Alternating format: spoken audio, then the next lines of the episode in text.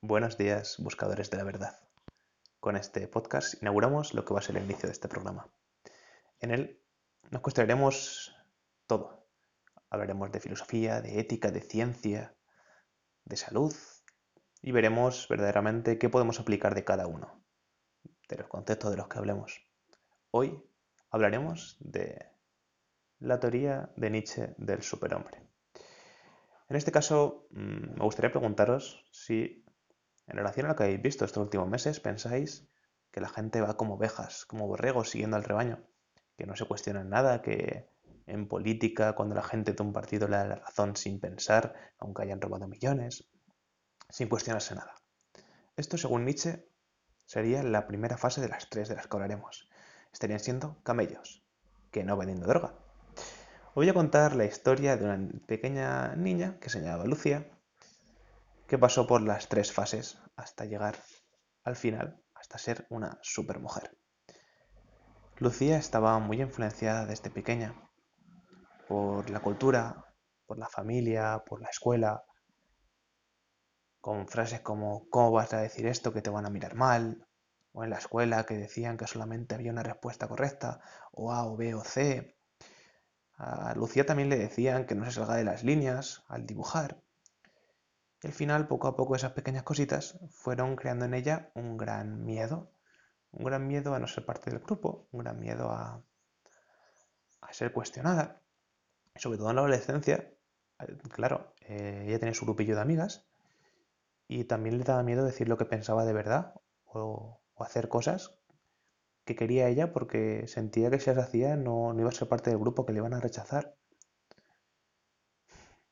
Esta pequeña Lucía estaba en la primera fase, en la del camello, en la cual el miedo era la emoción principal, el miedo a decir lo que pensaba porque la iban a juzgar, a hacer lo que quería. A lo mejor, bueno, verdaderamente ella quería estudiar artes, pero no lo hizo porque le daba miedo fracasar y hizo arquitectura porque era lo que sus padres le decían. Tenía miedo a hacer lo que quería. Tenía miedo a fracasar, pero un miedo increíble.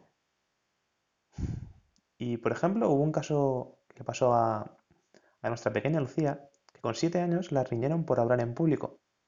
Y a partir de ese momento no volvió a hablar en público en toda su vida, ni con 15 ni con 20, por lo menos durante esa fase.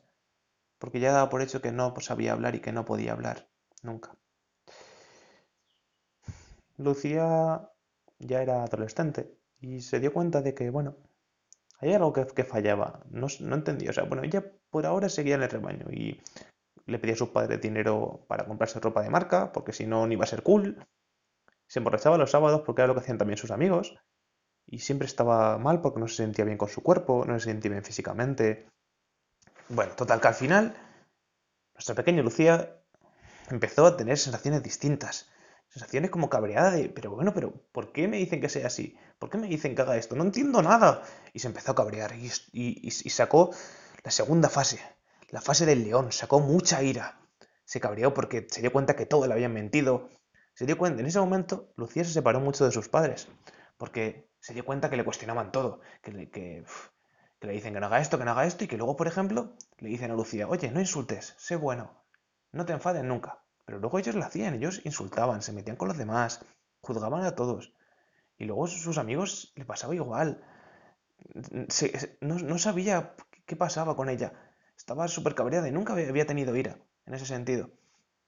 Pero claro, después de todos esos años donde había sido coaccionada, donde le habían limitado todo, se replanteó todo y atacó. Se sentía fuera de todo, de sus padres, discutió con todos.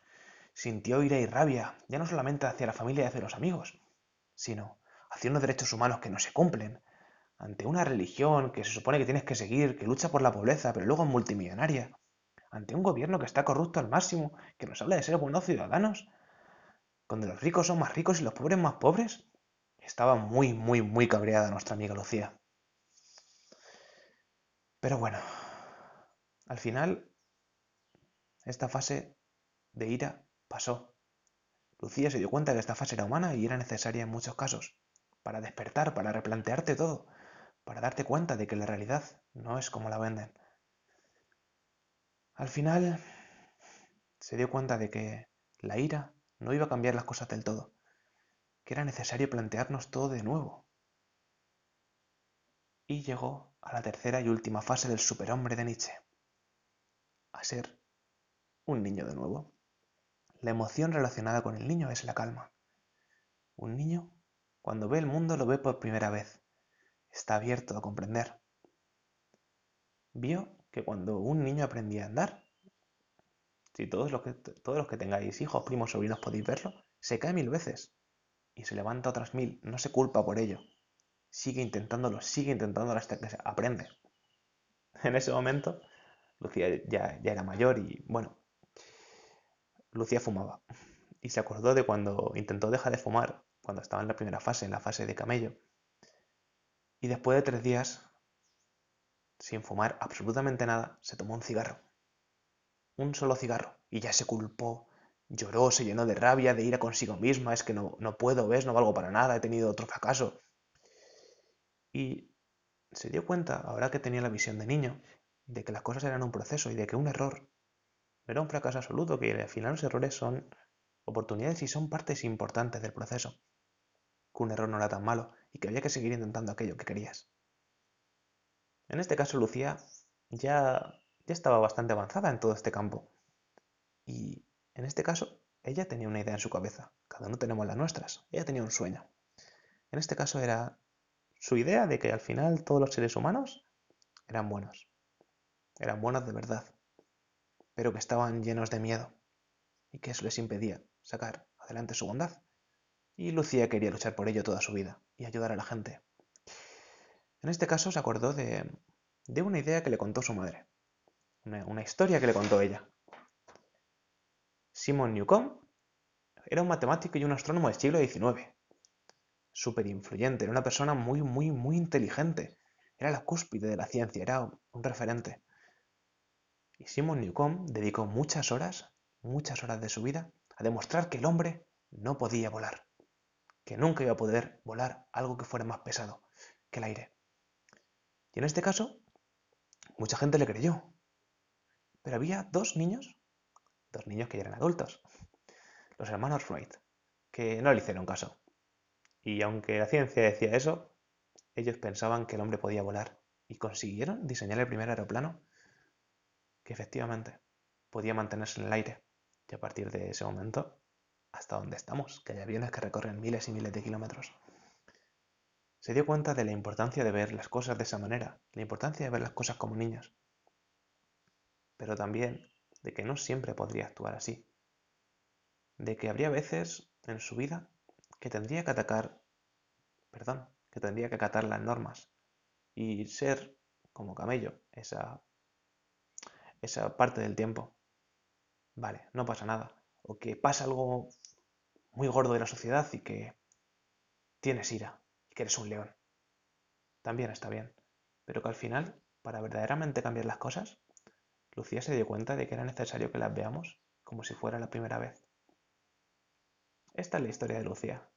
Y me interesa saber qué pensáis vosotros. ¿Actuáis como camellos, como leones, como niños o una mezcla de todos? Hasta aquí el final de mi capítulo. Espero que os haya gustado. Y si tenéis algún tipo de comentario o duda, no dejéis no dudéis en dejarlo.